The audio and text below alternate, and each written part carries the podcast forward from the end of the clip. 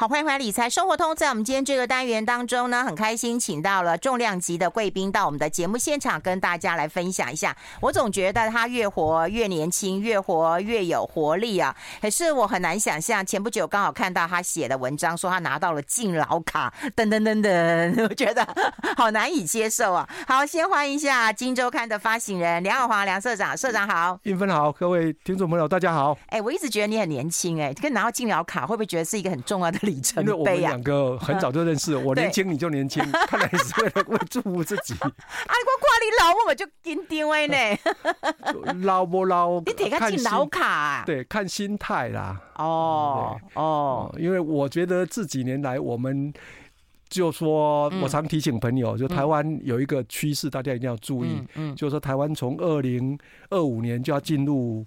超高龄社会嘛，对对对，那我们二零一八年进入高龄社会，嗯，那这样的期间，从二零一八到二零二五，嗯，才花了七年，嗯，那不知道听众朋友有没有注注意到国际的趋势？国际的话是像德国是很早高龄化的国家，是，但他们花了几年呢？花了三十六年，嗯嗯，他们花了三十六年才从高龄社会变成超高龄社会哦。那台湾，台湾。我们只花了七年，我天哪！这是世界，是全世界最快的国家。嗯嗯，那那的意，它的意义是什么？嗯，也就是说，我们再过到二零二五，我们一百个人里面，嗯，就会有二十个人，嗯，是六十五岁以上。嗯，那对整个社会冲击其实很大，因为包括你劳动力会不足，嗯，那都是老人，他可能需要被照顾，嗯，哦，那医疗支出也会增加，嗯，哦，那这个从政府。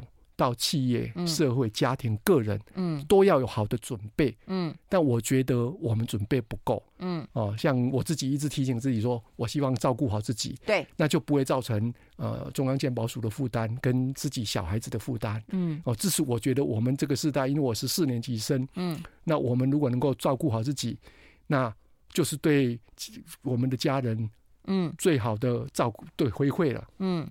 哎、欸，那你都用什么样的方式训练你自己？其实我知道你很会爬山呐、啊，对，你也很养生呐、啊。其实我觉得你是一个自律型的人，而且你还会去做健康检查。我觉得梁社长真的对我很好，他每次看到我就说：“运芬，你要去做健康检查、啊。”对，然后我就跟他说：“我不要。”对啊，没有这个事情，其实就是说每个人要对于很多事情，我是一直我我一直跟朋友强调，我是一个相信医学科学的人。嗯，哦，所以人一定要运动嘛。哦，那我们孙社长。我们以前的财讯的孙文雄社长常告诉我们说：“用进废退。”哎，是哦，是哦，人的体力就是这样。像我们老谢，我们的董事长谢金和谢董事长，他去年才爬一零一登顶啊，嗯，二十七分钟啊，嗯，他今他今年一月拿到敬老卡了，哦，也就是说，你很难想象说一个你拿到敬老卡的人，他能够一零一登顶啊，哇，哦，所以我觉得还在说你要不断的去运动，你就会，嗯，你就会有。不断的精进嘛，所以我觉得这个是很重要。那自己讲到健检，健检，那每个人的生活经验不一样。那我自己为什么对健检的信仰非常坚定啊？其实跟我一个经验是有关的。因为我爸爸是二十一年次哦，他现在当然已经在天上了。嗯，那在他七十岁那一年，他以前我们他住桃园市的官林区乡下。嗯。他一辈子都没健康检查，嗯，刚好他七十岁那一年，刚好有一个机会，有一个健康检查机会，我就说，哎，你要不要来台北做个健康检查？嗯，那家父非常先富了，非常随和，他就来了，来了就检查，一检查进来就发现肝癌，一点五公分，哦，那一点五公分，他运气不好，位置不不太好，不能手直接切除，嗯，那就开始用酒精注射。栓塞再来酒精注射，嗯，他这样又活了十年，哇，哦，那我就觉得，如果不是那一次健康检查，因为大家可能大家会可能会知道，肝癌的发展很快速，对对，可能没办法撑十年，嗯，哦，所以我就觉得，要不是那一次健康检查，他不可能再存活十年，哦，过比较快，再至少就说能够有一定的生活，嗯，哦，所以我就觉得，所以我一直鼓励朋友就说，你一定要去做健康检查，嗯，哦，这是因为及早发现，及早治疗嘛。哦，因为现在知道了给还漏哎啊。那这个就我们特别出了一本书哈。嗯，这个故事应该从我们金周刊对于健康的问题是很重视啦。嗯，我们在二零一七年就做了一个新国病肺癌。哦，那时候我们要做，我们很多同事都觉得。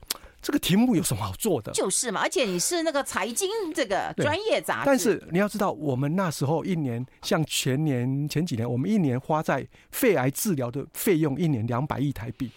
不是小钱。那我们为了做这个题目，还特别请台大的现在是台大外科主任叫陈进兴陈医师哦，来我们公司帮我们做分享两个小时哦。哦，那不容易，大医师。对，他就讲说，如果你能够用肺部低剂量电脑断层，对对对，low dose CT 去筛检的话，是会有帮助的。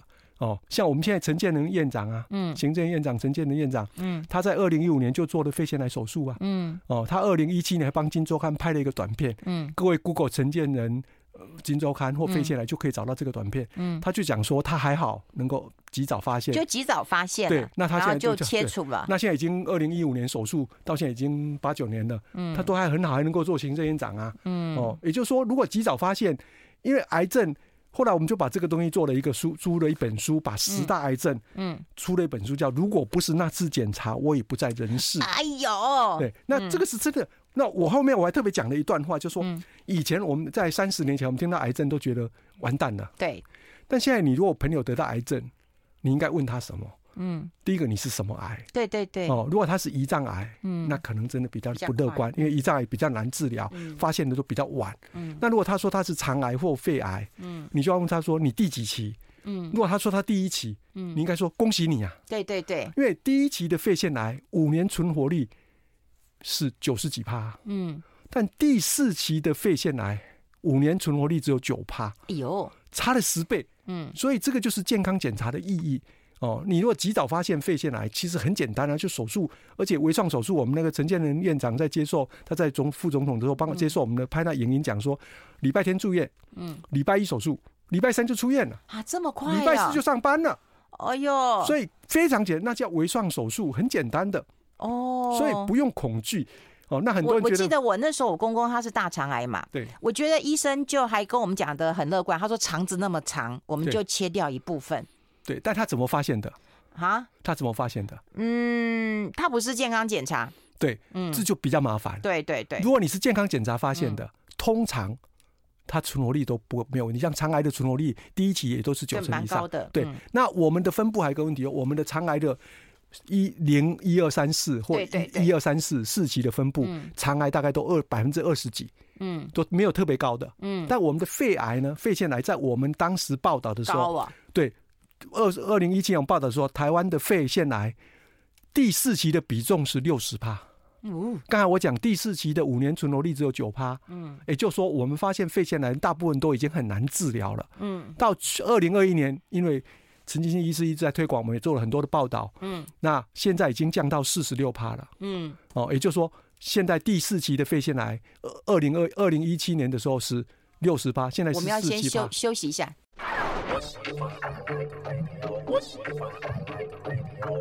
好，欢迎回来理财生活通，我是夏云芬，在我旁边的就是我们金周刊的发行人梁永煌了。我们跟大家来啊、呃、分享一下，我觉得龙年啦、啊、要守护我们的健康财啊。然后呢，当然他也提到超高龄的一个风暴了哈，就是马上就要席卷全台湾。可是我们好像都已经太呃就觉得嗯就这样子了，可是却忽略了最重要的事情是健康，然后是要检查啦。不过说实在，你自己就一直在做检查嘛，对不对？然后也呼吁也倡议嘛。当然的，因为。其实检查，我常跟朋友讲，我现在我们金周刊在二零一七年做报道以后，嗯、我们就叫我们的同事，资、嗯、深的同事都要去检查。嗯，那陈进兴医师的意见是，四十岁以上人都要去做。哎呦，哦，让他做，我们自己六年来已经发现四个病案例了。嗯，啊，那都第一期，所以他们都很感恩呢、啊。所以开完刀就没事了，就没事了，就没事，哦、不用化疗，什么都没有。哦，那追踪五年过了就就没问题了。哦哦，所以支持不很简单的问题，只要面对。像我跟我最亲近的是我弟媳妇，嗯，我二零一七年我们做了这个报道，那我就叫身边的人说，哎，你要赶快去做检查。那我弟媳妇那时候就发现零点三、零点四公分的结节，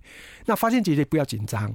因为你每我常看一下说，你今天今天昨天在好好过日子，今天检查发现结节零点四公分，你每天都浑身不对，哪里都没归啊，不需要嘛，嗯，你不然你会死，你不是死于肺癌，你会死于恐惧啊，所以我就很怕啊，不会，你叫叫我一点，这是医学的概念，像我弟媳妇，她就很她就非常冷静啊，她就一天过一天，还照样照顾孙子啊，嗯，结果她到去年。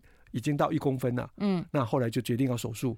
哦，所以他是要到一个就是一个大小就一定要手术。手术，那你没你零点四、零点五、零点六没不会威胁到你的健康，因为它不会突然突变的，它只是慢慢长大。那有的它可能隔年就消失了，因为假如你照的时候是感冒，它可能隔一年或隔三半年再照，它可能就不见了。嗯，哦，那有的是你它不会变改变，是因为你小时候曾经严重发炎留下来的痕迹。嗯，哦，所以肺腺癌做你如果有结节是零点四公分。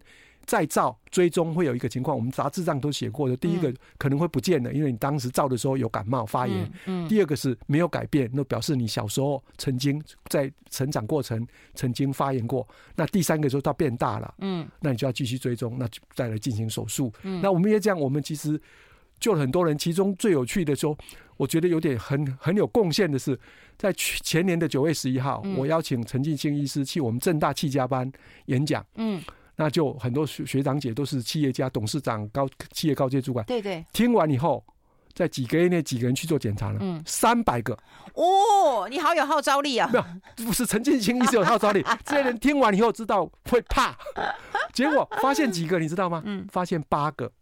哦，三百个发现八个，大概接近三趴。其中一个人，你 Google《金周刊》跟他的名字就可以找到，他叫叶淑珍，树叶的叶，淑女的淑，贞洁的贞，他是光泉文教基金会的执行长。嗯，哦，他就是九月十一号听演讲，十二月二十六号就手术了。哦，因为检查嘛，检查发现有就赶快手术，就没事啊。他他他也觉得很高兴啊。面对这个，因为你你应该是绝绝了一个后患呐。嗯，哦，所以他都他觉得很感恩呐。嗯，哦，能够听陈进兴演演讲，然后最后他帮他手术，哦，所以这是一个。那另外一个，我要特别提醒观众朋友，就在前年的七月一号开始，政府已经推动一个免费筛检计划。嗯，国健署就假如你是女性，嗯，四十五岁以上，嗯，男性五十岁，嗯，你有两个条件，一个是你家族有病史，嗯，或者你有抽烟，嗯，你就可以免费筛检，两年一次。哦，免费的。对，但你要就你要条条件就是你要家族病家族，家族病史，嗯，或者你有那个呃抽烟，嗯。哦，那四十五岁以上，嗯，那其实最近我们就有一个同事，其实真的他四十三岁，嗯，他去年我同事跟我讲说他得了我们那个同事得了肺腺癌，嗯，要去手术的，嗯，那我就找他来问说啊，你情况讲，他说。他去健康检查发现，我说：“那你四十三岁，那为什么会去？”他说：“他有家族病史。”哦，那我说国健署不是说四十五岁免费帮你筛检吗？嗯，嗯啊，一般人会想说：“那我就等四十五岁。”对，要是我肯定。对对对，结果结果他就他说：“既然要筛检，而且听我每天常常讲了。”他听你发听发行人常常在公司讲，他觉得哎，对对对，你好像逢人就讲哎，你看到我八百年，看到我一次，你也，一直这样跟我讲。没有，我觉得希望帮朋友嘛，我自己觉得这个我信仰的东西，我应该跟朋友分享嘛。嗯，结果他就去，他听我常讲，他就就去检查，四十三岁就去检查，就一公分了，就中了。他如果不是去检查，等到两年，可能更大了，可能更大，而且甚至就要化疗了。哎呦，就不是第一期啊。所以这个东西就是说，国健署讲的是四十五岁以上免费筛检。那假如你经济状况还好，我建议你就提前去。像我们这个同事就是很好的经验哦。那我们这本书就说，如果不是那是那一次检查，我也不在人世，是针对十大癌症，然后包括呃乳癌啦，哦，包括射物腺癌啦，不同的癌症，大肠癌啦。嗯。那刚才讲到肺腺来说，我们在过去几年罹患率最高的都是肠癌，已经很多年了。嗯。去年开始被。肺癌超越了，嗯，哦，所以肺癌是我们现在国人罹患率最高的，但死亡人数这么多年来都是肺癌，为什么呢？过去肠癌是罹患率最高，为什么死亡率比较低，死亡人数比较低？嗯，因为它有定期筛检，我们有做粪便筛检。哦，所以它的第四期的比例才二十几趴，所以死亡率就比较低。哦，那肺癌那种过去筛检比较少。对，那即使现在筛检也没有全面性，嗯，只是针对有家族病史跟抽烟的，嗯，女性四十五岁，男性五十岁。哦，所以我常搭计程车，我就跟司机问他说他有没有抽烟，嗯，他有抽烟，我说那你应该赶快去检查。哦，你检查司机，就我就把它当做每天日行一善。哦哦，对，那今天我希望我们的观众朋友听到，嗯，你要赶快去做。啊，如果你已经做了，哦、你应该跟你的朋友讲。好，哎、欸，那我想问你一下，如果我们听众朋友他有比年纪比较大的，比方说七十岁、八十岁了，你觉得还需要去做健检吗？你如果到八八十七十岁、七十岁都还是值得做啦，因为这手术很简单嘛。哦，哦，那很多人说为什么会得肺腺癌？嗯，原因很多。嗯，但像我们的空气品质，对，那我们年纪比较大的，小时候我们有石棉，我们的建材有石棉。嗯哦哦，再来，甚至有时候大理石初级的大理石也会有分泌，嗯，有一个排放一些气体是会有。再来一个大家常忽略的，当然女性同胞是煮菜、煮饭的，尤其我们炒炸哈。那再来一个是烧香。哦，哦，自己已经有研究报告了，烧香或沉香都是会影响的。哦。哦，嗯，因为这个在你看龙山寺是因为台大的医生，台大的工卫系，嗯，去龙山寺做研究，嗯，研究完以后发现香是会致癌的，嗯，所以龙山寺从此不烧香啊，嗯，这是现在龙山寺已经不烧香，行天宫也没有了，对，还没有，所以我觉得我一直鼓励朋友说，如果你信佛或或拜拜，心诚则灵，哦，尽量合掌就好，嗯，哦，那如果你要烧香，你一定要通风，嗯，像我们冬天。如果前几天很冷，嗯，你窗户都紧闭，嗯，你烧香，你的烟雾弥漫，那些 PM 二点五都在你家里，对对对，你就容易吸进去。那一天两天是不是问题？长期就可能有害健康。哦，所以我想这是这一段，我们不不要只谈。今天我们分享是快乐的，对对对，银发族生活不要只讲啊。啊，好好好，要快乐要快乐，你怎么快乐法？哈，我们先休息一下，进下广告。I like 好，我们现场的就是我们《金周刊》的发行人梁永煌梁社长了。我们也跟大家提到，就是说，我觉得人生最快乐一件事情，就是你下半辈子你的财富自由，对，你不用靠子女，对不对？然后第二个，你就是你健康，能走能跳能玩，我觉得这是最幸福的一件事情啊。没有错，像我一直，我这些年来，嗯，这几年我每天走路的平均步数是一万步。每天、欸，每天平均一万步。你好自律，哦而且你每个礼拜好像都去爬山。礼拜六、礼拜天都走，对对，不一定走到山了，但至少因为我住正大附近，河堤边都可以走路。那我通常都快走，嗯让自己的心肺功能能够增加。嗯哦，那韵芬姐还提常提到说，我三十年来体重如一日。对对，因为我才我固定早晚都会量体重。嗯，因为我的体重就控对控制到六十八到六十九。嗯，我也不想破六十八，也不想超过七十。嗯，所以。接近七十我就少吃一点，嗯、接近六十八我就多吃一点，嗯，那你就可以维持这样的体重。那你最近吃尾牙怎么办呢？呃，我就你就像吃饭的顺序很重要啊，你就先吃沙拉，嗯，水果，嗯，然后再吃蛋白质，嗯，然后淀粉少吃一点，嗯，你就不会那么胖，嗯，哦，那因为问到退休啦，嗯，退休我一直觉得。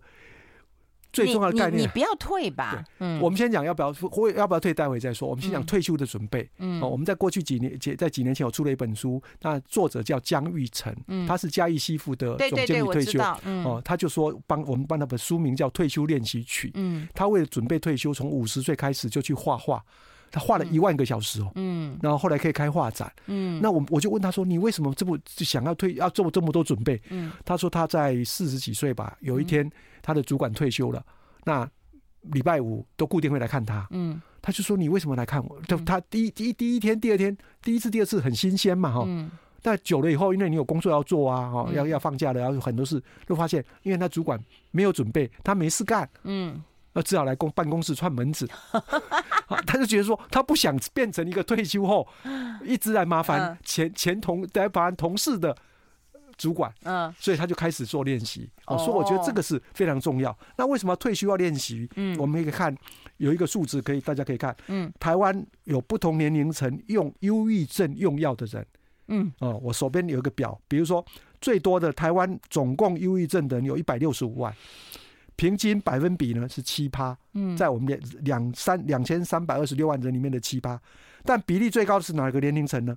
六十五岁以上，嗯。为什么六十五岁应该你大部分经济都独立的嘛？对呀。那台湾都有公保有劳保哈，你都你有你有你有年金呐。嗯。为什么他会这么忧虑？为什么忧郁症？嗯。而且这是拿药的哦。嗯。有吃药的哦。嗯。那没吃药的一定更高，有黑素嘛？对对对。那我们后来我们请专家判判断讨讨论，就他可能是因为他生活没有重心。嗯。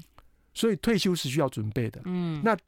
一个是六十五岁，退完休还退休完还还还忧郁症哇！他没有没有生活，你对了你你每天本来有事做啊，对对对哦。那你觉得生命，你可可能有些人可能严重人会怀疑生命的意义啊，嗯，你不知道做什么事啊。那另外一个年龄层就是五十一岁到六十五岁，嗯，这个比这里面有。九点五趴的人有忧郁症，嗯，拿药的，嗯，好，所以我一直劝朋友说，我们一定要注意人生是不同的阶段，就春夏秋冬嘛，嗯，你一定要有所准备，嗯，哦，你总有一天会，你去春天、夏天就会秋天，嗯，哦，那当然准备衣服多准备一点，哦，那你就准备的，就是说你要过冬，你一定会多准备衣服，对，那人生你就是要去培养自己的兴趣，嗯，哦，然后去做义工。哦，就或做事，whatever 做什么事都可以。你也可以去学画画，嗯，像江玉成他是学摄影，嗯，他为了摄影，他就特别去拍昆虫交配。哈，他拍昆虫交配最难在哪里？等啊，等，对，哎，一分马上抓到重点。那你就哪有常常在交配？他的眼睛很好，对，所以他眼睛很好。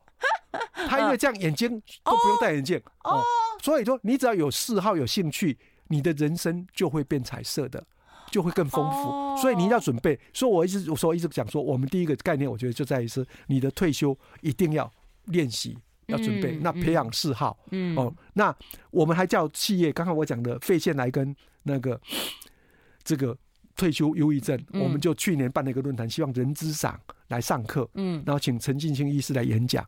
回去以后把健检计划里面对对加进这个，对，那再来去鼓励企业，比如假如我这个公司员工五十岁、五十五岁，我就帮他开课，嗯，让他规划。他的退休或怎么过活？因为这是 ESG 的 S，对对对，让离职员工不要变成忧郁症，对成变成，因为一个人忧郁症，他是全家都会负担，然后整个社会健保署要负担很多的医药费，所以我觉得这个是在退休上，我觉得大家一定要去及早做好准备。哦，那退休当然另外一个就退不退休也是另外一个概念。我们金周刊在去年有做一个封面，就是要善用银色。上班族了，嗯，银色的生产力，嗯，哦，银色的生产力就这个叫做上上班银色上班族，嗯，为什么呢？我们今天有大龄的，对，其中有一个是有一个上校他退役了，哦，他就每天去遛狗，嗯，呃，时时间很多啊，每天遛，他说遛的都快忧郁症了，他觉得后来觉得受不了，他就去开富康巴士。啊，开富康巴士，他因为他上校退役，其实收入还好，他退役年金还好，没有问题。富康巴士就两三万嘛，哈，他就，但他说重点不是钱，他去开了富康巴士就很累嘛，要抱老人家上车下车啊，回家就很累了。嗯他回家以后吃完饭休息一下，八点去遛狗，他觉得好快乐哦，因为你十二小时都能遛狗，白天都能遛狗，你觉得遛狗是被狗遛了？对对，哦，不是遛狗。那他忙完以后，吃完回家吃完饭洗个澡去遛狗。他说：“那真的是遛狗，呃、就开心啊！对哦，所以我觉得这个就是说，这是一个很有趣的故事，就是说，你不是没有事你就快乐，欸，但是你要放下你的身段呢。我觉得很多人其实他退休会得忧郁症，是因为他的身段放不下。对，那这个就回到我要讲一个很重要的数字。嗯嗯、我们这个我们在这一去年这个杂志里面有一个表说，嗯、你知道六十五岁六十五岁以上的劳动参与率，嗯，台湾只有多少？九点六，韩国三十七点三，连日本三十二点一。”新加坡二十五点六，美国十九点二，也就是说韩国三十七左右，日本三十二，新加坡二十六，美国十九，台湾只有九点六，不到十。不，有一些原因，当然，就台湾的储蓄率蛮高的嘛，哈。那你说要退休，这些人我觉得也是史上大概最有钱的一群人，虽然不在乎钱，但第三个我也觉得是职场的不友善。没错，所以我觉得我们应该有一个从几个概念，我们推动的概念，就是说希望大家能够改变观念。嗯、第一个，嗯，就人家在上班，不要说人家辛苦。嗯哦，嗯，我们就啊那六十五个上班这可怜啦，因为没没休啦，嗯哦，就帮人家做价值判断。其实他可能不是为了钱，他只是为了跟社会互动。哎，啊，你六十五岁上班辛不辛苦？做社长辛不辛苦？我们待会讨论。我们先休息一下。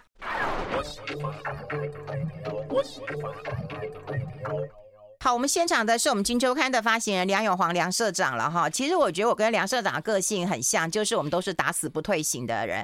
那我想要问一下，快乐的梁社长一天是怎么过的？其实你有有快走啊，有运动啊，然后也有大量的阅读，然后还有骂人。你不要告诉我你没有骂人。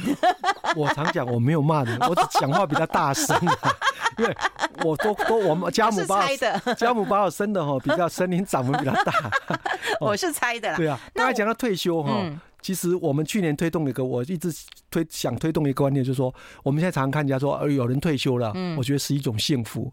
那有人他还没退休，也是一种幸福。哎，讲得好哦，就不要，就退休是一种幸福，是一种福报；不退休也是一种幸福，也是一种福报。哦，就我们不要去评价别人的决定。嗯，哦，那这样就是对高龄就业最友善的心态。嗯，哦。不然他就会有压力嘛。嗯，哦，那他你叫他他去工作不自在，他不工作在家里忧郁症。对，不要说哎，你都六十五岁，你还这么辛苦哦，哦，你少做一点哦什么的，那这样他也会觉得。那他家他在家里忧郁症更惨啊。嗯，哦，你像这个忧郁症比例十二点七，那真的是很高。嗯，哦，所以我觉得这是一个大家要去了解。那刚才你们提到说，我们我做这个工作的，我当然我是很乐在其中。那因为我们金钟安做一个财经杂志，嗯，我们当然做很多上市公司报道、产业的报道、国际的趋势。那更重要，这是一个平台。嗯，那我我这都因为知道，我儿子是在去年从美国密西根大学的 MBA 毕业，嗯，他现在跟我媳妇在纽约，嗯，但他都要回台湾工作。哦，他在两年后要回台湾。你确定他会回台湾吗？他是这样跟我讲，因为他他觉得回台湾比较有根，比较跟自己的国家的感觉。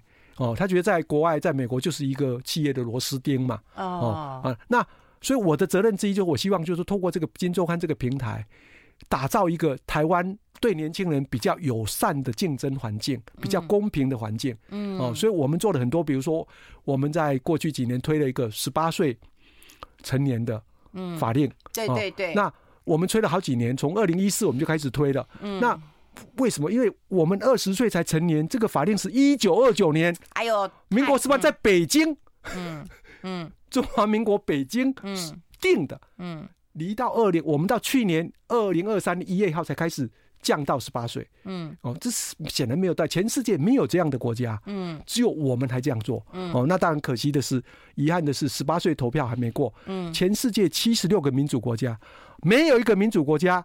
二十岁投票，嗯，只有中华民国，连日本最敬老尊贤的国家，全世界吗？前七十六个哦，民主国家哦，非民主国家不算，非民主不算。但那日本以前也是二十岁啊，嗯，五年前二十岁，他自己呢已经降到十八岁了，嗯，哦，所以我觉得就这是我们在推，比如说我们还推，这是大的，我刚才讲废线来，我们还推一些有趣很小的事情，其中一个是。不知道我们很多听众朋友可能，如果你比较常用保健食品，你就会发现，台湾保健食品的关税三十趴。嗯，如果去买国外买，它很贵啊。嗯，没有道理啊。全世界我们做了一个报表，到十一二十几个国家，只有台湾三十趴，越南十五趴，日本十四点五，欧盟九趴，像印尼五趴，泰美澳洲四趴，新加坡零。像你今天去国外买一个保健食品回台湾吃，嗯，很要关税很贵啊！哎，为什么要这么贵啊？它是要保护国内的吗？没没有必要啊，因为没有为什么为什么这么高呢？就没有道理啊！所以我们做了报道，但还没完成这个改革。哦，说我今年总统大选选后了，嗯，新的总统要就任，嗯，我们要继续推，嗯，哦，就我觉得这个是没道理，嗯，就我们我们做的这个报道，嗯，但因为中南改革，像我们推十八岁。民法成年，嗯，你不可能一下子就做到的，嗯，哦，那一定要点时间，嗯，那我们今年还做了，最近还做了一个题目，像刚才提到说巧虎的，哦，对，对，巧虎这个平面纸本的问题，哎，你有听哎，对，对，那其实纸本我觉得对我们来讲是比较乐观的，因为我们刚才讲到六十五岁人口越来越多，嗯，那我常跟朋友讲说，你到了你的小朋友到四十岁、四十五岁。他就应该去看《金周刊》，因为《金周刊》是一个对国际、对台湾财经问题的很深度的报道。会置入哦，真的。那对啊，另外一个，嗯，他也会看纸本，为什么你知道吗？嗯，因为他可能到四十五岁就看第一次去看眼科，医生说：“哦，你有黄斑部病变。”嗯，哦，你就不会继续看，你就会数位是看即时简短的新闻。那大的新闻。对，哦，这是哦，这是很重要，所以我们一直有那个。那另外一个就是说，我们做了。我们今前之前还做了一个题目很有意思，就爱心进化论。嗯，不知道大各位听众朋友知不知道？像这个呃崔妈妈，嗯，以前崔妈妈是我们在无壳瓜牛运动的时候诞生的，做房房租的呃中介。嗯，他现在已经变成二房东的专业。那帮助谁呢？她因为我们台湾台北市台湾有很多独居老人，嗯，没有人愿意租房子给他，嗯。因为租，万一你在里面对发生生老病死哦，病老啊，他很头痛。嗯，现在崔妈就帮你把房子租下来，再租给这些人。嗯，哦，这是非常伟大，所以他有在进化。另外一个是关爱基金会，嗯，他本来是收容艾滋病的患者，哦，那现在因为比例经济人数越来越少了，他就去照顾我们的移工的。有需要被照顾的义工，还有义工生的小孩，哦，啊，短期内没有办法安排，那他们叫他黑宝宝，因为可能也没有身份，对对，他们就去照顾他。也就是说，从照顾艾滋病患者这，结果我们有个寿险公司的董事长，嗯，看了我们的报道，嗯，就捐了二十万给这个关爱基金会。哦。哦，那我们另外一个报道是快乐学习协会，嗯，他最近才跟高铁在合作高速传赖，因为快乐学习协会是做课后辅导的，嗯，因为很多小孩子因为是。那个纸风车，他去乡下表演，嗯，那就有个小朋友四点半开始在装在布置的时候，他就在那看了，就在那里旁边观看，看到演完了，发现那个小朋友还在。那舞蹈他们就问他说：“吴念真导演就问他，你为什么还不回家呢？”对，他我家只有我一个人，我回家也没用啊。他就想说，那如果这样，你今天带给他一个快乐，他们三百六十五只有一天没有用，所以他们就决定去做这个秘密基地，就是课后辅导，让小朋友课后可以在这里辅导。那辅导以后可以请老师辅导他课程，那给他吃饭。然后八点九点再回家，嗯，哦，那已经我们还采访了这一期，我们在刚才做那个爱心进化论，还采访了一个学生，当时被他们辅导，现在考上大学了，嗯，因为他呃这那个父母离异，反正就是。